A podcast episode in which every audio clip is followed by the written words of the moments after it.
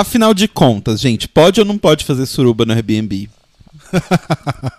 Eu fiquei realmente com essa, com essa dúvida, essa questão. É de bom tom? não é de bom tom. Vou misturar todos os memes das Mas últimas eu- duas eu- semanas Eu em, tô um achando só. que, na verdade, esse lance do, do, do Airbnb aí é um, um viral.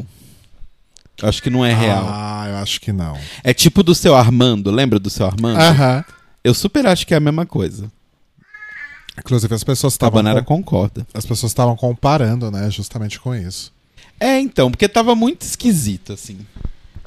E assim, do seu Armando não foi viral de marca, né? Foi só um viral Foi de só um meme. viral de meme mesmo, é. Só É, não, eu não acho que esse seja de marca. Mas assim, sei lá, me- é porque a história não, não casa, sabe? Que é muito estranho, porque tipo assim, a mulher alugou a casa pra ele. Uhum. Ele fez a- foi fazer a festa. Aí ele le- Seguindo todos os protocolos, né? Exato. Aí ele foi fazer uma festa, foi fazer uma suruba com 15 pessoas. Até aí, tudo bem. Até aí tudo bem. Quer dizer, não tudo bem porque a gente tá no meio, no meio de uma pandemia, mas enfim. Sim. É, Aí, o lance todo é que ela reclamou porque ela alugou um quarto pra ele e ele saiu transando na casa inteira. Certo. Mas espera, eu não entendi. Ela alugou um quarto da casa dela, que ela mora normal pra ele, Aí eu já não sei. ou ela alugou uma casa? Porque é muito diferente. Esse detalhe eu não tenho. Porque não fica estranho? Porque no começo dá a entender que ela, que ela alugou a casa pra ele. Porque ele- se ele vai fazer uma festa com 15 pessoas, eu imagino que ele não alugou um quarto, né? É. Mas aí, tipo, se ele alugou a casa, o que ele faz na casa. É, se não tá ali descrito, porque no- lá no site do Airbnb tem as regras, né? Não pode barulho depois de X horas, Sim. não pode festa, não pode levar outras ah, pessoas. não pode festa? Não, depende de cada. Ah, tá. É. Porque eu acho que o lance todo é porque o foco foi muito no trepar. Mas assim, se não pode levar outras pessoas, aí é, é um ponto, realmente. Uhum. Enfim, né, gente? Bom, caguei também, né? É, coisas da vida. Uma outra coisa legal que repercutiu na internet essa semana foi a. Eu esqueci o nome do canal do YouTube. Enfim, que eles. É um, um dos vídeos deles em que eles colocam uma mulher trans. É Sputnik o negócio assim? Sputniks. É isso aí. Sputniks. Sputniks, eu acho. Spotniks. Spotleaks, sei lá.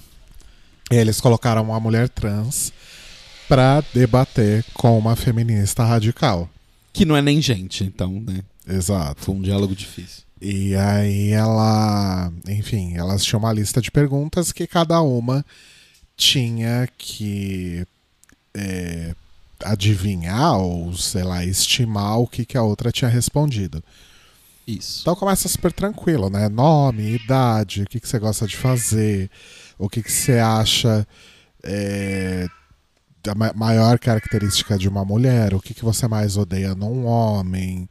E até aí as coisas vão batendo. né? Até aí tudo bem. O famoso até aí A tudo bem. famoso até aí tudo bem. E aí as perguntas começam a ficar mais, né? Do tipo, é, você concorda ou você não concorda que uma mulher trans não possa competir em, em modalidades exclusivamente femininas? Você concorda ou discorda que uma mulher trans pode usar um banheiro feminino? Uhum. Ai, ah, eu esqueci o nome da da moça que é trans. É Gabriela. É alguma coisa Gabriela. Ah, eu sei que ela é funkeira, é MC alguma coisa. Ah. Mas o nome dela, se não me engano, é Camila, talvez? Eu não me lembro. Era um nome agora. duplo, isso eu me lembro. E eu acho que tinha Gabriela. Talvez seja Camila Gabriela. Enfim. Não sei. Enfim. E aí chega na parte do banheiro e a, a feminista fala que a. Feminista não. A TERF. É bem diferente. ela fala que, ai, eu não acho que mulheres trans devam usar o banheiro feminino, porque a gente já viu histórias de pessoas que entram no banheiro e nem, nem são é, pessoas trans mesmo. E aí nisso a, a MC já tá ali se abanando. Aí ela vira e fala: Ai, gente, é, assim, eu não posso te mandar no cu. Mandar tomar no cu agora, né? Mas puta que pariu, que não sei o que. E aí, né, ela entra naquele modo é, que a gente conhece bem, porque a gente já viu que é aquela coisa difícil, né? De você ter que explicar para a pessoa algo que ela já deveria saber, ou que Uhum. ela deveria ter se informado melhor a respeito, Uhum. né? Que é o que pessoas trans passam todo dia, pessoas pretas passam por isso todo dia também, e por aí vai, né? E assim, ela simplesmente destrói a garota, né? Aí é aquela coisa, a internet já descobriu quem que são as duas, a, a MC já tá aí com milhões de fãs no Twitter, e a Radifem tá sendo massacrada pela internet toda, e eu acho é pouco. Ah, gente, assim, TERF não devia nem ter acesso à internet, pra começar. O que, que é TERF? Explica para as É pessoas que não Trans sabem. Exclusionary Radical Feminist. Então, são Ah. feministas radicais que, Que são disso- excluem pessoas trans. Olha só. Então, TERF não tinha nem que existir. Pra começar, que não é nem gente. Então, mas é aí que tá. Eu não sei se a garota, pelo que eu vi, eu, eu assisti o vídeo inteiro.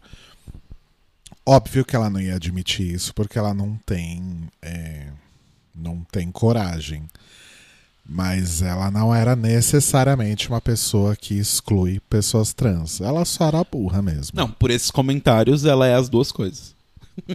Mas aí ela fala: não, tem até amigas que são. Aquele papo Ah, o, famoso tem amigos que são. É, de sempre. né? enfim. Mas enfim, esse foi o hit da internet essa semana. Exato. O que, que mais rolou na internet essa semana? Na internet eu não sei, mas na minha vida Ah, conta. rolou sobre. uma coisa muito legal. Ah, sim. Que, enfim, acho que eu já comentei aqui que eu tô fazendo uns cursos e tentando me especializar mais nessa área de áudio e acústica e produção e mixagem e afins, né? É, atualmente eu tô fazendo um curso de áudio e acústica que tá sendo incrível. Agora, por exemplo, eu tô aprendendo a operar mesas de som analógicas. O que é curioso, né? Porque eu tô aprendendo de forma digital, né? Assistindo aulas no computador a operar uma mesa de som analógica. Não sei se um dia eu vou ter a oportunidade de fazer isso na vida real, mexer nos botões e tudo mais, né? Quem sabe um dia, Quem sabe? se a pandemia acabar um dia, né? Ah, ai, tem um outro ponto legal em relação a isso também, de pandemia, não me deixe esquecer. E aí eu tô fazendo esse curso de áudio e acústica, só que antes eu tinha feito um curso de mixagem. E no curso, né, nas aulas que eu assisti, realmente os alunos que estavam ali fazendo a, aula, quando ela foi gravada, eles realmente fizeram um projeto final, entregaram para o professor, mas isso nunca foi disponibilizado para quem faz as aulas gravadas. Uhum.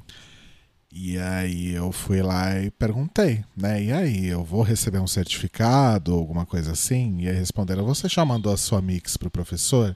Ou você vai mandar a mix pro professor?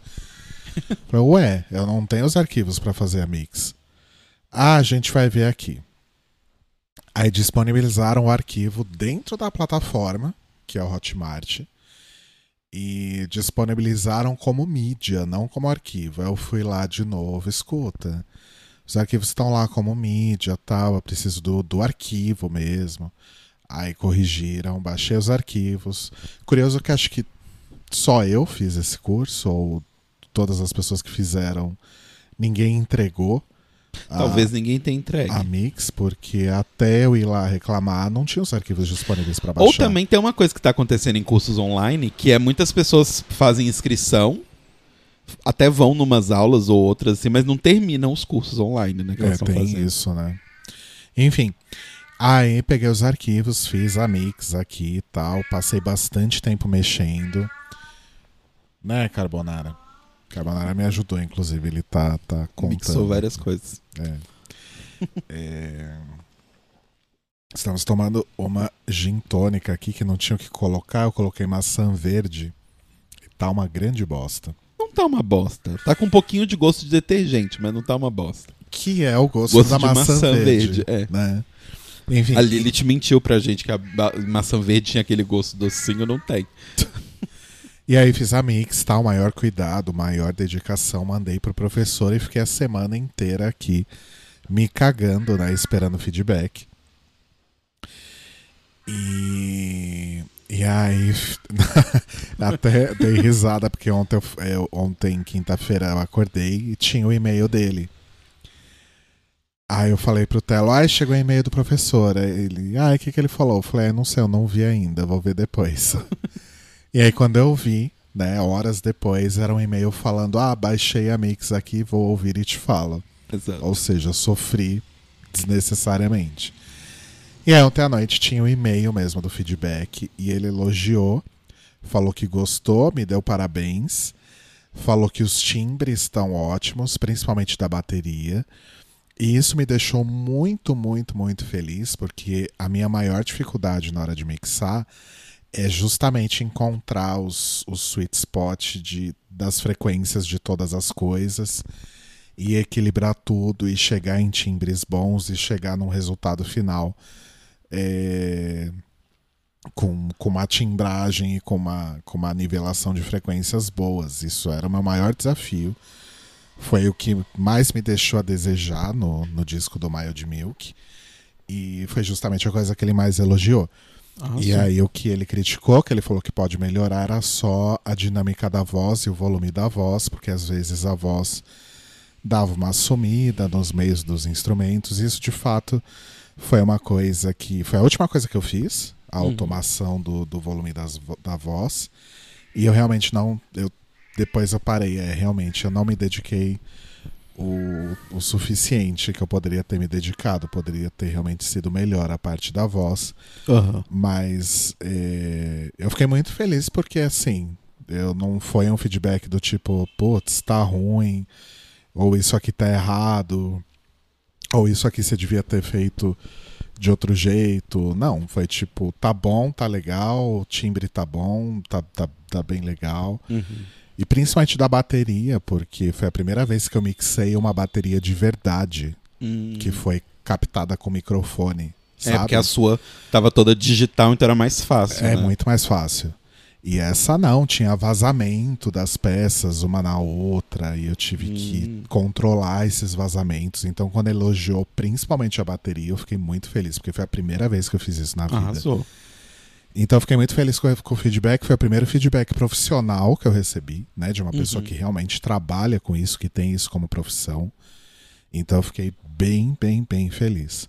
E a Arrasou, outra coisa que me deixou muito feliz é, essa semana foi que o meu irmão recebeu a primeira dose da vacina. Finalmente. Ele entrou na xepa da vacina, que era uma coisa que eu nem sabia que existia. Aí a minha irmã me explicou, você sabe como é? Não. O que, que acontece? Nos postos de saúde, eles vão chamando as pessoas, né, de acordo com o cadastro lá, e vão vacinando as pessoas. E aí eles vão abrindo os, os potinhos lá da vacina, e não é um potinho cada dose, Uhum. né? E aí o que, que acontece? Às vezes eles abriram aquele potinho e acabou o número de pessoas. E aí Hum. sobrou lá duas doses, três doses. E se não aplicar, eles têm que jogar fora. Aí eles ligam para as pessoas que se cadastraram nos postos de saúde, obviamente seguindo aquela mesma Prioridade. prioridade, né, do, do, do plano do, de do governo. E aí nessas o meu irmão foi chamado. Ligaram para ele, ó, 6 e 15 da tarde, ligaram para ele, ó, é, a gente pode te vacinar hoje, só que você tem que vir agora. Ele desligou o telefone, catou um Uber e foi.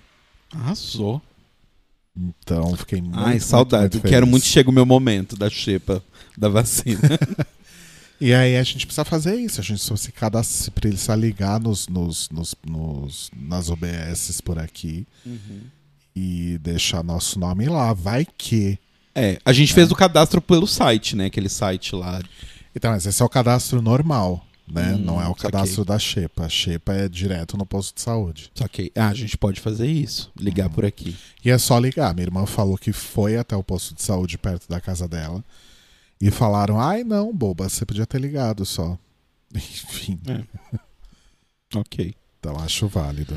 Ai, mas pelo menos uma pessoa da nossa família já está vacinada a primeira dose, então. A sua avó foi vacinada também, né? Ah, foi, mas, né? Ela tá em, em Minas, assim, a, família daqui. Ok. Não, mas eu tô falando a família daqui, pra gente poder Entendi. encontrar as pessoas e tal. Mas ai, vai acontecer, gente. Um dia vai acontecer. Talvez seja com o Lula presidente em 2022, né? Mas Eu tenho esperança de ser vacinado esse ano ainda, por causa Eu da não minha, por causa da minha idade e das minhas comorbidades, né? é, então, eu não tenho comorbidades e eu ainda sou jovem, então É, então. eu vou demorar horrores pra ser vacinado. Você vai ficar aqui trancado e eu vou sair dando rolê por aí. Tá louco. Ah, claro, que é assim que funciona. Ai, mas enfim, a gente começou a ver uma série nova de mistério, né? Ah, antes disso, sabe o que a gente podia comentar? Ah. A gente podia comentar sobre aquela série documental que a gente viu. Histórias, Boa, boa. histórias secretas do pop brasileiro. Exato. É uma série da Amazon Prime, né? Porque agora os streamings, assim como os canais de TV fechada, tinham que produzir uma cota obrigatória de quantidade de material nacional. Ah, tem isso? Tem, tem. É obrigatório? Todo, todo serviço de streaming ou canal de TV a cabo que tá no Brasil oficialmente tem que produzir uma certa quantidade de conteúdo nacional. Tô chocado. eu não sei quanto. sabia. Porque eu sei que tem um tempo pra pessoa se adaptar. Do tipo, por exemplo, Disney Plus acabou de entrar. Disney Plus acho que não tem nada brasileiro ainda. Então acho que eles têm um tempo pra poder colocar conteúdo nacional, mas tem que ter conteúdo nacional. Olha só. Sim. E aí a gente foi ver se tava, né, tipo, procurando alguma coisa pra ver, principalmente pro horário de almoço, porque a gente, nós, a gente não não costuma assistir séries longas no horário de almoço, porque às vezes o Rô tem reunião, ou eu tenho reunião. E aí a gente achou essa série, eu achei que, né, eu achei assim procurando, eu falei: "Ah, acho que o Rodrigo vai se interessar" que é Histórias Secretas do Pop Brasileiro, que é um, um documentário produzido por uma galera, é tipo bem independente. É do, do André Barcinski. Isso. é inspirado no livro dele, que eu esqueci o nome. É, e traz histórias da música brasileira nos anos 60, 70, 80, até um pouquinho assim de 90 É, também, tem né? 60 também, né? Eu não falei 60? Acho que não, você falou 70, mas é principalmente focado em 60, 70 e 80. Aham. E, e é muito interessante porque tinha umas coisas ali que eu não fazia a menor ideia. Do tipo, eu não sabia até este momento que o Folhas era uma banda brasileira. Pois é, menino. O é. Polhas. e o legal é que o, o documentário fala realmente muito desse. Ai, eu rotei. Ok. O documentário fala muito sobre esse. Porque o que, que aconteceu, né? Até os anos 50, até os anos 60, vai, 60 e pouquinho, é, era difícil você conseguir trazer música de fora do Brasil pra cá. Hum, era caro, principalmente. Era né? caro e era difícil. Isso, na verdade, foi até. Os, já fazendo aqui uma conexão, eu ouvi um, um podcast novo que chama Bota essa porra pra funcionar, que é sobre MTV Brasil, MTV Brasil clássica, né? Uhum. Que é feito por um pessoal que faz uns perfis no Instagram. Diz que MTV, a MTV que Uhum. deu certo, MTV Memórias. Eles se juntaram e fizeram um podcast. E dentro do Instagram eles sempre resgatam vídeos, né? E coisas da, da época áurea da nossa MTV. E aí no podcast eles estão chamando pessoas que fizeram parte da MTV pra, pra falar, né? De como era, tal, não sei o quê. E o primeiro episódio é com a Soninha. Uhum. Soninha Francini. E ela, enfim, antes de ser VJ, ela já trabalhava na produção da MTV, né? Sim. Ela era a produtora dos programas. Isso desde 1990, desde o primeiro ano da MTV. É, isso era uma coisa comum na MTV, né? A Sara, se eu não me engano, também era da produção. Acho que sim. A Marina Persson também era da direção ou Sim, produção antes sim. de ser VJ. Era bem comum, realmente. E o contrário também, né? Às vezes os VJs deixavam de ser VJs para ser produtores. começar a trabalhar com produção e direção. Uhum. E aí a Soninha conta que nos primeiros anos da MTV, Pra fazer pauta de programa, pra fazer pauta de jornalismo, ok, tinha as coisas que vinham da MTV americana, né? Os clipes, Uhum. programas e tal. Só que pra fazer essas pautas, eles tinham tipo um, um almanaque da música, uma enciclopédia da música. Aí eles iam lá no verbete Nirvana, pegava Gente. alguma informação que tinha ali no verbete e fazia uma cabeça é, para apresentar um clipe do Aham. Nirvana. É, para fazer as notícias ou para pegar mais informações para pauta, eles compravam revista. Só que era dif- tinha poucas bancas que tinha revista importada de Uhum. música e era caro e a MTV não tinha dinheiro. E isso é anos 90 Sim, sabe? Então imagina como era 60, 70, sim. né? E nos anos 60 foi quando justamente começou a invasão é, de música americana, principalmente, né? Uhum. Porque eu não sei se vocês sabem, do- do- dos anos 60 a gente viveu um período que se chamava ditadura militar, né? Que foi um evento histórico patrocinado pelos Estados Unidos, inclusive Exato. né? Então começou a entrar muito mais coisa de fora aqui. Só que ainda assim era caro e pouco acessível, Uhum. né? Então os músicos, os DJs, eles contavam com pessoas que viajavam para fora para trazer disco, Sim. para trazer as últimas novidades e tal. E como era difícil emplacar isso no mercado fonográfico brasileiro, porque tinha que gastar grana com direitos. E você não sabia se ia dar certo. É, tinha que pagar direitos, tinha que. Enfim, e era um investimento que não se sabia se realmente ia dar lá muito resultado. O que, que eles faziam? Eles clonavam. Na cara dura. Eles clonavam. Eles criavam bandas para cantar em inglês. Trocavam os nomes dos cantores por nomes que parecessem nomes de cantores americanos. Dave McKean. Pra emplacar aqui no Brasil. Exato. E copiava na cara dura, fazia arranjos iguais, imitavam vozes dos não, eu cantores fiquei originais. chocado quando eles mostraram. É o Giliard, né? Falando que o Giliard, antes dele ficar famoso no Brasil como Giliard, ele cantava imitando vários cantores. Tipo, ele cantava imitando até cantores brasileiros. Tipo, ele cantava imitando o Vando, o Reginaldo. é, Rossi. o Reginaldo Rossi, o Agnaldo Timóteo, e ele fazia uma voz igual, por quê? Ele tinha que lançar numa gravadora, eu não lembro, acho que era Continental, e a Continental não tinha os direitos do Agnaldo Timóteo, quem tinha era a RCA. Como só a RCA que tinha, e eles queriam fazer um, um, um- disco com aquela música, eles meio que montavam uma playlist, tipo, quais são as músicas que estão fazendo sucesso? Ah, essa desse cantor, essa desse cantor, essa desse cantor, essa desse cantor. Beleza. Chama, sei lá, os Carbonos, que era uma dessas bandas, chama o Giliard imitando as vozes e a gente vai fazer todas essas músicas um dia no estúdio. Entra aqui, vamos ficar 27 horas dentro desse estúdio, vamos gravar esse disco playlist falso e vamos vender. Que é o que eles chamam de discos fantasmas, né? Nossa senhora. Que não se sabia quem tocava, quer dizer, é, não era informado na capa, tal, quem tava por trás sabia. Era tipo grandes sucessos do verão É. 64, 64. E aí era tipo duas gostosas na capa e não tinha quem era, eram os grandes sucessos. Era realmente playlists do Spotify da época. É, era a playlist do Spotify da época, só que clonada, né? Exato. E, gente, é muito louco isso. E eu sabia muito daquelas coisas, mas eu não tinha tanta profundidade assim no assunto. Eu não conhecia os Carbonos, por exemplo, Uhum. que é uma banda que gravou mais de 100 discos. Com vários nomes, não só os cabonos. é, de- des- desses que não dá nem pra dizer que é cover, né? É um clone É um mesmo. clone, a intenção é ser clone. E mais uns 50 discos de músicas próprias, assim. Sim, e mais outros discos que eles gravaram como banda de outros cantores, né? Então, do tipo, Sim. sei lá, o Vando ia gravar um disco. O Vando é uma pessoa só, ele não, vai, né, não é igual hoje que Rodrigo entra ali no estúdio, grava um monte de faixa, depois joga no computador, mixa tudo magicamente. Não, precisava ali na hora. Então chamava uma banda que tinha um coral e tinha uma banda completa. Essa banda gravava e era a banda do Vando. Porque na- isso é uma coisa interessante que eles falam também. Porque naquela época se ganhava dinheiro com o disco.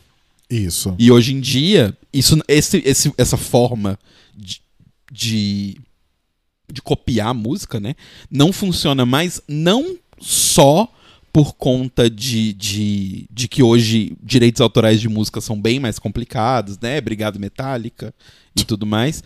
Mas também porque hoje em dia artista não ganha dinheiro vendendo disco. O artista ganha dinheiro fazendo show que é solicitado porque as pessoas escutam o disco. Só que se todo mundo escuta o seu disco e acha que é o Agnaldo Timóteo, o show solicitado é o do Agnaldo Timóteo, não o Exato. seu. E hoje alguns poucos seletos ganham por streaming, né? Mas streaming a gente sabe que nem uma Pablo Vittar tira tanto dinheiro assim É, não. streaming, né? Nem o Isaías e Rodolfo que que tem a música mais tocada no Spotify. Sério? Em 28 países. O batom de cereja assim. lá? Batom de cereja. Meu Deus. As pessoas é. realmente têm um mau gosto, né? Pois é, menina. É, e o, o triste é isso também, isso que você falou, né? O, o show solicitado era do Agnaldo Timóteo. Então ninguém sabe quem são esses caras. E basicamente todo o dinheiro, pouco dinheiro que eles fizeram na vida foi das sessões de gravação. Sim. Eles ficavam basicamente 24 horas por dia trancados em estúdio gravando. Eles não recebem direitos autorais, porque nem a própria gravadora tinha direitos Exato. dessas músicas, né? Aham. Brasil, né? É muito louco. É realmente uma coisa sem lei, assim. É, É, muito é bizarro. isso. É muito bizarro a forma como isso funcionava. Mas, assim, numa indústria que ganha dinheiro por venda de disco, eu consegui entender. Sabe? Uhum. É do tipo, sei lá, por exemplo, é, vou fazer uma associação bem tosca, mas enfim.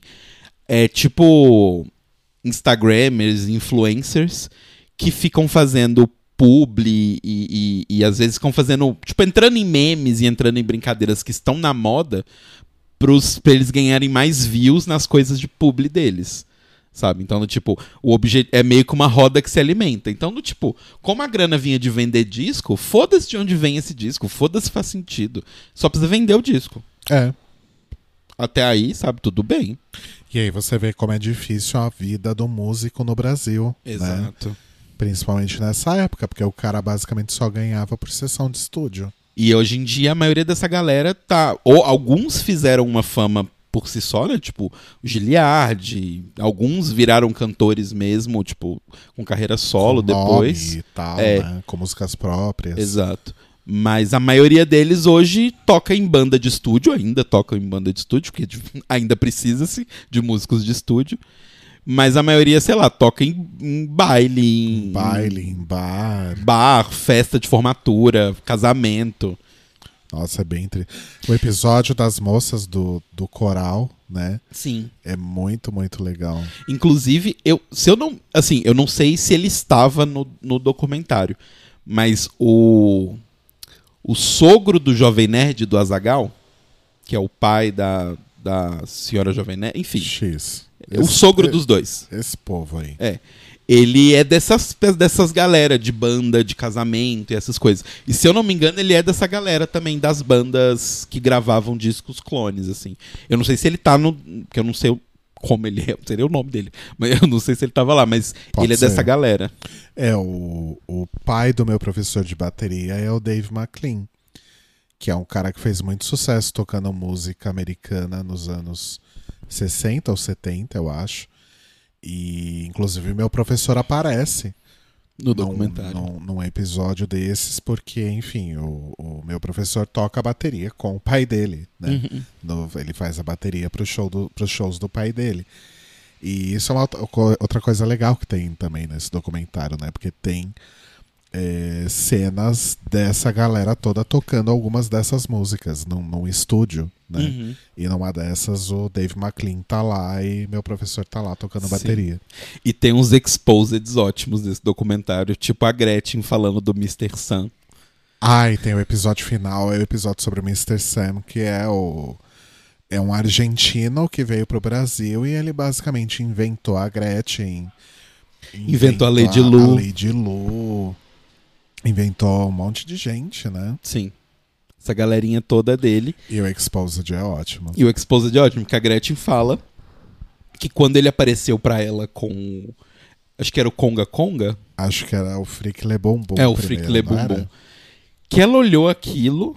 E assim, a Gretchen, ela já era uma cantora, ela não era famosíssima, mas ela já tinha aparecido no show de calouros do Silvio Santos, ela já tinha aparecido na TV. Tipo, vocês sabiam É. quem era a Gretchen. E ela era bem novinha, ela tinha tipo 17 anos. É, ela tinha menos de 18 anos. E aí, o. o e ela, antes de ela já tinha tido a, a, a dupla com a Sula, né? Antes de. Sim. Então, sim. assim, a Gretchen era conhecida, mas ela não era, era um tipo. trio, não era? Era ela, Sula Miranda E a Roberta Miranda. e a. a... Rotei de novo, gente, desculpa. Nossa, você não precisa avisar pras pessoas que você tá É que, rotando. que você dessa sabe. vez acho que saiu no áudio. É, era a Gretchen, a Sula e uma prima delas. Ah, eu não sabia. Mas eu não lembro o nome. Mas enfim, a Gretchen já era grandinha, assim, e aí. Mas não era maior de 18 anos. E aí o cara falou: tipo, ah, a gente quer lan quero lançar você como a cantora Gretchen. E olha essa música aqui. E aí ela falou que ela não queria gravar, porque não tinha nada a ver com o que ela queria fazer e tal. Só que como ela era menor, a mãe dela falou: não, você vai gravar sim, que eu vou ganhar esse dinheiro sim, nas suas costas. E aí ela gravou. E assim, ela falava, gente, essas músicas são uma bosta. não quero gravar essa merda.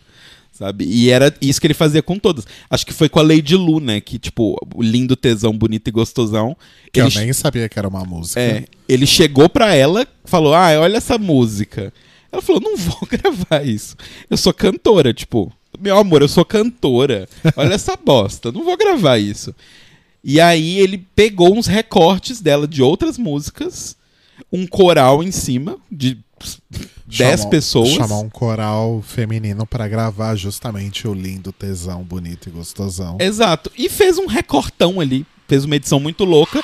E a Lady Lu tinha uma. Nossa senhora. E a Lady Lu, do nada, tinha uma música que era lindo, tesão, bonito e gostosão. E ela começou a fazer programa de auditório com essa música. E ela nem cantou, né? É incrível isso. Eles falam sobre discos de novela, os discos infantis, Sim. Falando do balão mágico, trem da alegria. os discos fantasmas de discos de novela. Sim. né? Tipo, saía a trilha sonora de Água Viva pela Som Livre e saía um disco chamado Água Viva pela Continental com artistas fazendo clones da trilha original. E uma capa É extremamente parecida, É mas muita mal cara feita. de pau, né? É muita cara de pau. Essa gravadora Continental era bafo, pelo jeito. Sim. Bem abusada. Mas eu achei bem interessante. Aí tem dois downsides, assim, do documentário. O primeiro deles, eles não têm culpa, é questão de grana. É bem, é bem indie mesmo o documentário. Mas é que é bem feinho, assim, os GCs, as coisas. A, a parte visual, assim, o tratamento visual, a abertura, é bem, bem podrinho. E a segunda parte, que aí não é culpa de dinheiro, é culpa realmente de escolha estética. Que é, o narrador do documentário é o Arrigo Barnabé. E ele decidiu que ele ia contar como se fosse um conto de terror do Abu Janra que ele fazia na, na, na TV Cultura Meia-Noite, lembra? Não. O Abu Janra tinha, um, tinha um, um programa que ele tipo recitava contos de terror meia-noite na TV Cultura. É. É a mesma vibe. É tipo uma coisa meio audiolivro, assim, sabe? Quero passar a emoção. Só que assim, Arrigo, Barnabé, é um documentário, meu anjo. Não precisa disso. Passar informação, É, isso é mais. isso é um ainda- pouco forçado. Mas ainda bem que é pouco, né? É pouco, é. Porque é mais entrevista mesmo, não tem tanta parte de contar a história. Uhum. Ai, mas é muito interessante, gente. Se vocês quiserem conferir essa joia perdida aí, vai lá na Prime Video. São oito episódios de vinte e poucos minutos. É, é curtinho. A gente viu rapidinho. Uhum. E aí, depois disso, a gente começou a assistir Desalma, que é uma série antiga até, né, do, do Globoplay. Ah, não é muito antiga, não. Deve ser tipo do ano passado. Não, acho que é tipo 2018, 2019, por aí. Nossa, é tão velha assim. Acho que sim. Tão velha, né? Dois anos. Porque passaram-se 10 anos dentro da pandemia, né? Então realmente é, É. muito antigo. É. É, mas eu tô achando bem interessante. Assim, não vou falar. A gente vai falar muita coisa que a gente ainda tá vendo. Eu estou achando interessante, mas eu tô achando os atores estão atuando de forma muito estranha. Eu não digo nem que os atores são ruins, porque eu acho que na verdade eles tentaram forçar um sotaque de Santa Catarina, um sotaque catarinense, e aí todo mundo, todas as pessoas falam as palavras muito corretamente e muito bem enunciadas. Sabe como é, querido Rodrigo? Uhum. E aí é muito estranho, porque não soa natural de forma alguma. Só que não dá pra falar, tipo assim, ah, os atores são ruins, porque tem atores ali que a gente sabe que são muito bons. Tem a Cláudia Abreu, tem a Cássia Kiss, e elas também estão atuando meio assim. Então eu acho que foi uma orientação criativa do tipo, vamos falar com um sotaque parecido com o da região. Ou porque são pessoas que são descendentes de ucranianos, e aí talvez quiseram, sei lá, enfim. Não sei que história. Mas isso assim, é uma escolha estética. Não é do tipo os atores são ruins, sabe? É uma escolha estética. E é uma escolha estética estranha. É esquisito, né? Mas assim, eu não sei ainda se eu tô gostando. Quantos episódios a gente viu? A Três? gente viu três. Eu tô achando ok. Mas se a gente parasse de assistir, eu não ia. Não é tipo Dark, sabe? Que a gente tava. Inclusive super... parece bastante com Dark, né? Tem um vídeo da Carol Moreira. Ai, falando que as duas que parecem. fala que Desalma parece Dark. Ou Mas algo do parece. tipo. Tem uma véia doida, que é a Cássia Kiss. se passa numa cidade que fica absolutamente no meio do nada. Que tem 20 pessoas morando na cidade, porque assim, por mais que fala que a cidade é grande, você vê umas, um- uns planos aéreos da cidade assim, só tem 20 pessoas. Então, né? É. Enfim. Tem um matadouro na cidade, que seria o equivalente à, à usina nuclear de Dark, aqueles, né? Mas acho que principalmente em termos de fotografia, é, lembra um pouco. Mas Lembra. acho, mas acho que pelo menos até onde a gente viu, a similaridade para por aí. Sim, sim. Até onde a gente viu, sim. Mas assim, eu tô achando ok, eu tô achando interessante, assim. Mas Eu entre. gosto muito da a trilha parece a trilha de Stranger Things, Sim. Porque ela é feita com sintetizadores dos anos 80, parece muito Stranger Things. Uhum. E, e- e não sei, tem uma, tem uma vibe. Eu gosto muito de. Eu já falei isso aqui, né? Tipo, apesar da nossa literatura latino-americana, né, Brasil e, e Latinoamérica, ser muito. ter muito realismo fantástico, a gente não tem muitas coisas na nossa TV de realismo fantástico, né? Tipo, sei lá. Pensa em séries grandes da Globo que tiveram realismo fantástico, sabe? Sei lá, tem pouquíssimas. Tem Alto da Compadecida. Tem... Acho que é o melhor exemplo, né? É, mas assim, tem pouquíssima coisa. Sabe? Teve aquela novela que, é que Rei Sou Eu, que, que tinha uma coisa meio mágica, assim, mas era, não era nem realismo fantástico, era realmente de Eu época. pensei que você ia falar daquela novela das oito. Como é que era o nome, gente? Vamp? Não, Realismo fantástico. é mais recente. Recente, tipo anos 2000, talvez. Hum. Não é que tinha o Cadeirudo, era? Ah, sim, é a Indomada. A Indomada é super realismo fantástico. O Cadeirudo é da Indomada? É da, da Amada. É, é- é essa vibe, assim, a gente não. Mas a gente não. Essas coisas, quando elas têm, é uma parte muito pequena, essa parte mística. Essa série que a gente viu, como é que é o nome? Cidades Invisíveis, é Cidades isso? Invisíveis. Também se categoriza Ca- assim? Categoriza, realismo fantástico. Então, tipo, eu, eu queria ver mais coisas. E tá me parecendo que tá indo pra essa vibe, assim, desalma. Né? Tem coisa de espírito, já falaram umas coisas assim. Então, então eu, eu tô achando interessante por conta disso. Porque eu acho legal você ver essas coisas é, de, de, de terror, entre aspas, e coisas meio mágicas, assim, num setting que não seja Europa, Estados Unidos, sabe? Ah, sim. Então eu acho, eu acho legal você ver. Mas eu acho meio estranho quando é, quando é essa pose meio forçada, assim, que essa série tem. Isso que eu tô achando meio. é. É. Tipo, Cidades Invisíveis eu gostei, porque não tem tanto disso. Bom Dia Verônica, ele não vai tanto pro, pro fantástico mágico, mas ele tem um pouco essa coisa de, de seitas e, e, né, grupos religiosos que fazem coisas bem. Porque isso eu acho uma coisa bem característica do Brasil também. A gente tem uma, uma religiosidade afro-brasileira e mística muito misturada.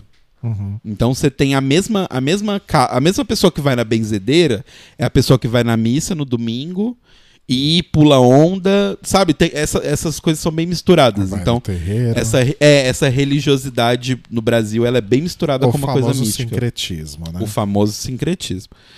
E, e eu acho muito interessante, tipo, por exemplo, o Bom, o Bom Dia Verônica, ele toca um pouco nisso, bem de leve, assim, mas tem umas coisas ali, aqui e ali. Eu queria até que tivesse tocado mais, mas eles quiseram focar mais no lado policial mesmo da série. Sim. Mas eu gostei bastante de Bom Dia Verônica. Um dos aspectos que eu mais gostei foi isso, essa coisa meio mística, fantástica. Bom Dia Verônica é Netflix? É Netflix. É Netflix, né? É Netflix. É muito bom, realmente, eu gostei bastante também. É, é um pouco chocante, né? É bem forte, é bem. Acho que dentre as séries brasileiras da Netflix é a mais. É a pesada. Camila Morgado? É a Camila Morgado. E o, Edu, E o Doug Moscovis. o Doug Moscovis. É, esse núcleo aí é bem, bem pesado. Sim. Mas quem não viu, a gente recomenda bastante. Recomenda muito. E a gente não vai dar nenhum spoiler, porque vale muito a pena vocês assistirem. Mas vamos seguir com Desalma. Parece ser interessante. Não Sim. sei. É, e eu quero mais assistir mais séries brasileiras, sabe? De terror. Ou Eu lembro que tinha um filme brasileiro de terror que a gente comentou que a gente ia assistir. Nossa, não me lembro. Agora, eu não sei se o filme é Desalma, será? E a gente achou que era Será um que você filme. confundiu? Eu sei que era um filme de terror brasileiro, assim, nessa vibe darks, assim. Eu fiquei interessado, apesar de que eu não sou muito fã de terror, mas só por ser um setting mais. que eu tô Familiar. acostumado, familiar, eu, eu sinto um pouco menos medo. Ai, vamos pesquisar pra ver se a gente lembra. É, mas, eu- mas eu queria que tivesse mais séries, assim.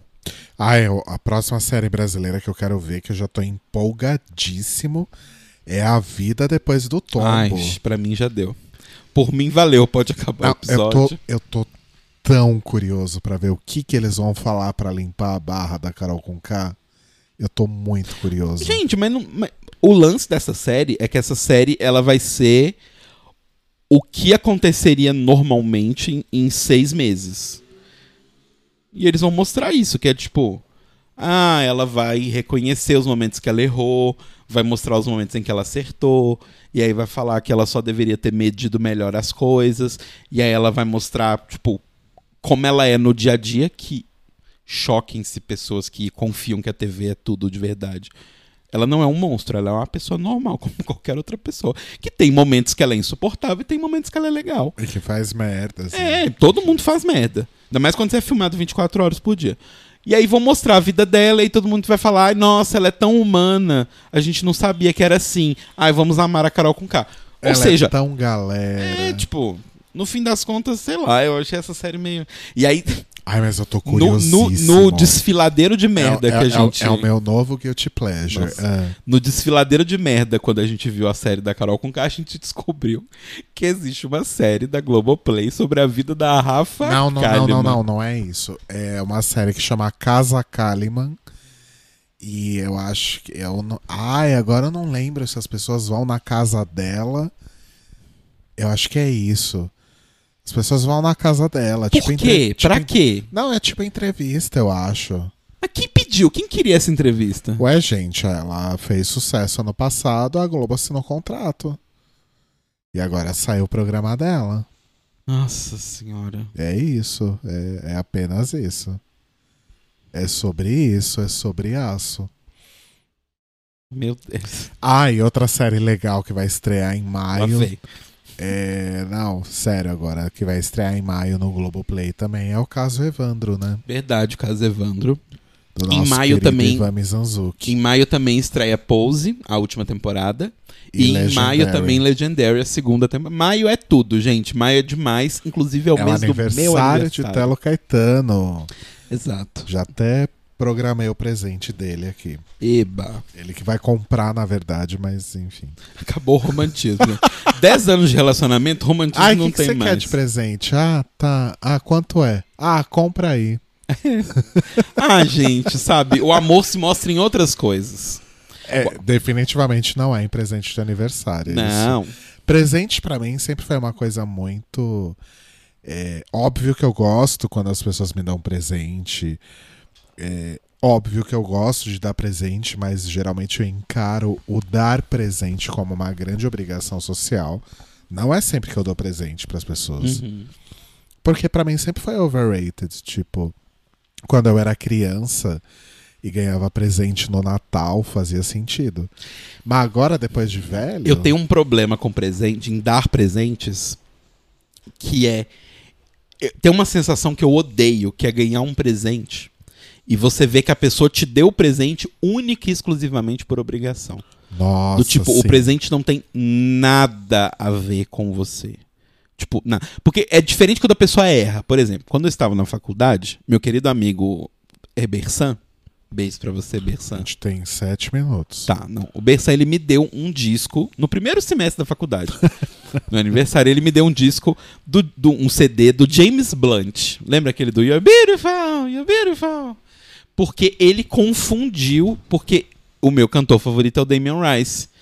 Na cabeça dele, ele, ele ouviu o Damien Rice, entendeu James Blunt e me deu um CD. Só que foi um erro. Então, tipo, eu não fiquei mal, ou tipo, fiquei puto.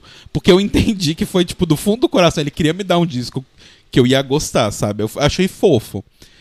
Mas, tipo, eu odeio ganhar aquele presente que é, tipo, sei lá, ai, toma um cartão presente da C&A. Tipo, nossa, se você me conhecesse o mínimo, você saberia que eu compro na Renner e não na C&A. Nossa, mas sabe que teve uma época.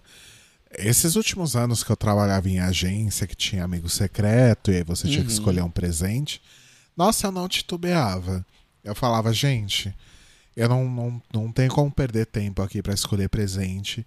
Me deem um cartão presente da loja que vocês quiserem e eu me viro depois. Nossa. Porque nunca foi de fato importante Sim, pra mim, sim. sabe? Eu sou eternamente grato por todo mundo que sempre me deu presentes maravilhosos, mas eu ia amar vocês do mesmo jeito se vocês não me dessem Sim. presente nenhum. Sabe? Então, mas aí, por eu ter essa questão de odiar esse tipo de presente, eu me pressiono muito quando eu vou dar presente pra alguém. Porque eu não quero que em nenhum momento a pessoa pense que eu não pensei nela pra dar aquele Claro. presente. Aham. E aí eu entro num parafuso. Eu fico completamente louco. E aí o que acontece muitas vezes é que eu fico, tipo, um mês procurando presente pra uma pessoa, não consigo achar nada. E no final eu compro, tipo, a primeira opção que eu tinha pensado há um mês atrás, só que eu compro, tipo, faltando duas horas pra dar o presente pra pessoa. E eu odeio, porque parece que eu tô fazendo de última hora, mas não é, porque realmente eu estou numa tentativa Sim. de não dar um presente sem graça. É, mas as- principalmente pra pessoas que dão presentes legais é muito difícil, né? Porque rola aquela pressão, pressão interna. Não, Sim, obviamente não é pressão da pessoa. Mas aquela pressão interna nossa de tipo, putz, ela me dá presentes tão foda, eu tenho que dar presentes muito bons pra muito bons pra ela. E aí eu não consigo chegar num, num presente que eu falo assim, não, esse é foda, porque essa pessoa vai gostar. E tem pessoas que é difícil dar presente herói, tipo o Pedro, por exemplo, que é o Pedro, meu melhor amigo. Tudo que eu penso em dar pro Pedro, ele já tem. De- porque principalmente eu penso em dar quadrinhos pra ele, porque é, o- é o nosso ponto de encontro, meu e dele. E aí todo quadrinho que eu compro pra ele, ele já tem. É, então. Aí fica meio difícil. É, nossa, como que a gente chegou nesse assunto? Nem eu sei. Não sei. É, Estou falando a, da Rafa Kalimann. a gente vai encerrar então. Se bem que deu uma duração razoável até. Tá ótimo. Mas só falta duas semanas pra acabar o RuPaul's Drag Race, gente. Essa agora e a semana que vem. E aí a gente vai ficar livre pra fazer episódios mais longos, mas agora a gente tem que ir lá assistir. É, o trabalho nos chama. Sim. É, aproveitando, se você não ouve o The Library is Open, ouça toda segunda, 21 horas. Ai, arrotei de novo. É, ao vivo no YouTube e na Twitch. Enfim, procurem lá, ali o podcast nas redes sociais. Que. Enfim, eu ia falar uma coisa que eu não posso falar ainda. Mas Ok. ouçam lá, tá? Tá bom. Eu, Telo, Kyrie e Luísa, maravilhosos, falando Exato. sobre Drag Race, sempre com convidados incríveis. E é isso. Talvez, isso. inclusive, tenha novidades por aí. Nada a ver com Tlio, na verdade. Novi Outras novidades. Eu só sei que eu matei um copo inteiro de gin tônica enquanto, Enquanto, a gente, falava, fazia o podcast. Em 46 minutos. E por isso que você tá rotando igual um louco, mas enfim. E, eu tô ficando muito bêbado. Então Vamos tá, lá? gente. Beijos pra vocês, curtam a sexta-feira e é isso. Não assistam a série da Rafa Kalimann.